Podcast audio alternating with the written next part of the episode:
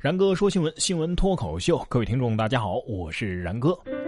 二十三号的早上八点钟左右啊，上班的早高峰，有位网友在昆明北部客运站开往呈贡的地铁上，目睹了尴尬的一幕：一对小情侣啊，在车厢内站着亲吻，尴尬的旁人呢，只能玩手机装作没看见。他们接吻超过了十一个站呢。呃，我估计他们可能只是牙套勾住了。不是，这位爆料的网友跟着坐了十一个站，三十里看了二十五分钟，简直是记者的楷模呀！我想问一下，不管是亲吻的还是跟着看的，你们最后都坐过站了没有啊？还有周围的人可能不是在玩手机，而是在发朋友圈，说自己遇见神经病了。地铁手机可不能随便玩，在上海地铁站坐电梯的时候用手机要罚款。五人冒充执法人员被刑拘。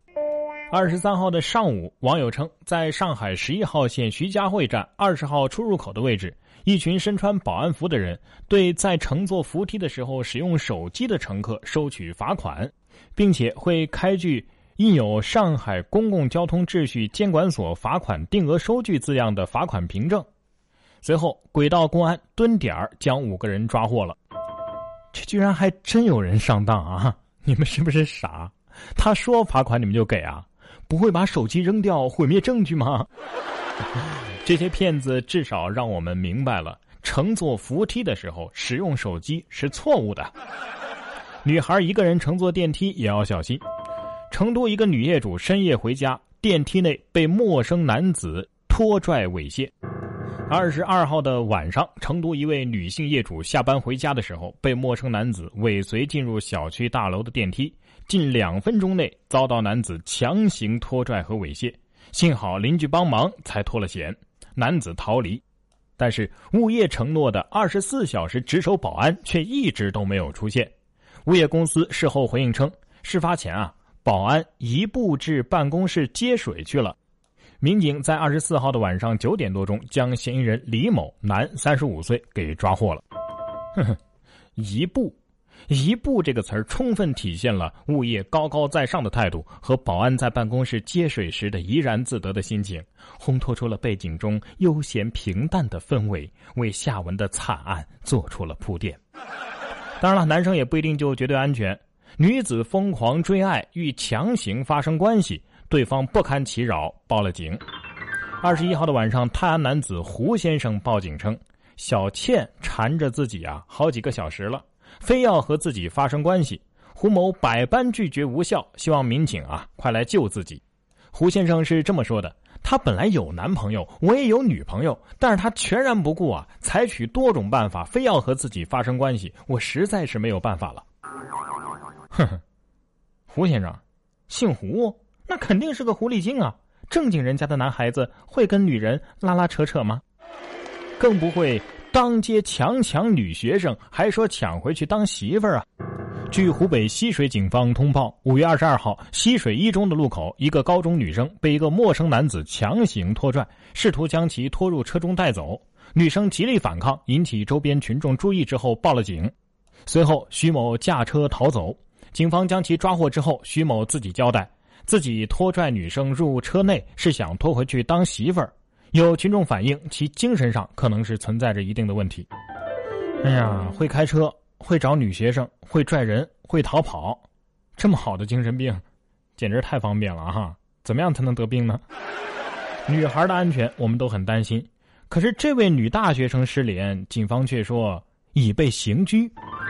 二十四号，警方通报失联七天的二十二岁的星海音乐学院的女生啊，已经找到了，但是结果却让人大跌眼镜。原来啊，该女生因为涉嫌犯罪被警方刑拘。据知情人士称，女孩最近呢在校外做 KTV 服务生，此次被警方抓获呀，可能是因为涉黄。记者从知情人处了解到，该女生存在欺骗家人的行为。此后，其家人也拒绝了记者的采访。哎呀，这下尴尬了吧？全世界都知道了，来点正能量的吧。同样是女孩，人家是拯救了世界。吃货励志，中学女生发明剥虾神器。浙江温州女孩王玉华从小啊就爱吃海鲜，皮皮虾是家常菜了。但是小时候啊剥不动，经常被戳伤。于是呢，他立志要发明一个剥虾的小工具。于是呢，从去年开始研发。为了改良，他用了上千只虾发明了神器，并且获得了国家发明专利。但是代价也不小啊！他说：“我再也不想吃了，实在是吃伤了。”一个吃货倒下了，造福了千万个吃货。果然，懒和馋是人类的希望之光啊！嗯，希望下一步能发明去鱼刺神器，这样的话英国就有救了。这也算是一条吃货福音呢。英国吸血鬼鱼数量暴增，政府提醒泳客小心撞鬼。根据外国媒体的报道，有“水中吸血鬼”之称的七鳃鳗数量最近骤增啊，占领了英国的河流。政府提醒泳客小心撞到鬼。据了解，这七鳃鳗啊长得非常的诡异，但是营养价值丰富，是英国王室喜爱的美食。啊，看到最后一句我们就放心了，只要你说能吃，那一切都不是问题。说到吃啊，最近奥巴马溜到了越南平民食店吃米粉，称赞味道好。在越南访问的美国总统奥巴马，五月二十三号的晚上溜到了首都河内的一家平民店铺，与厨师出身的美国电视主持人一同品尝粤式米粉，还有河内啤酒。同行的美国大厨买了单，一共花费是六美元，却引来了大批的民众围观呢。嗯。预计这家店马上就会推出总统套餐，然后建分店、做 APP、拿融资、搞上市，走上人生巅峰，指日可待。这孩子也想走上人生巅峰，只不过呢，走错了方向。陕西十二岁男孩带着玩具水枪离开了家，他说：“我走了，闯江湖去了。”二十四号，陕西横山县男孩贺文博离家出走。走前呢，他曾经买了水，还有玩具水枪，并且留下了字条。他说呀：“我走了，闯江湖去了。”贺爸爸称，孩子走前呢，没有和家人发生过什么不愉快。但是他的同桌说呀，他最近心情不太好，想出去转转。目前警方已经介入调查。果然呢，每个孩子都曾经有一个大侠梦，这孩子正在为梦想努力着。快回来吧，孩子！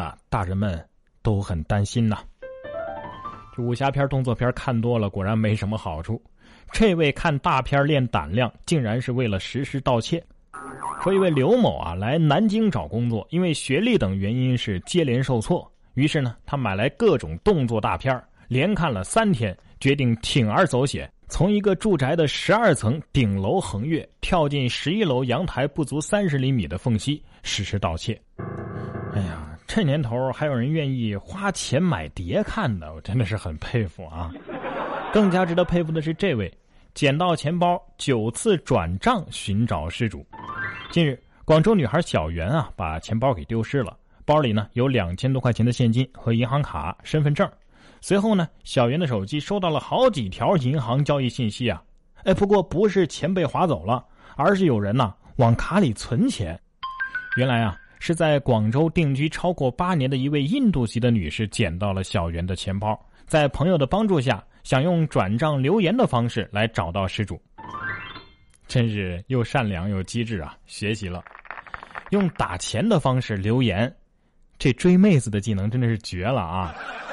现在我打算把我所有的银行卡都丢到街上去，就等陌生的好心人给我打钱了。你想想还有点小激动呢。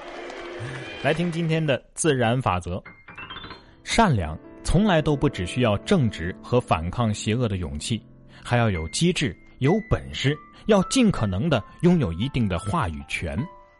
加油吧，为你的善良而努力。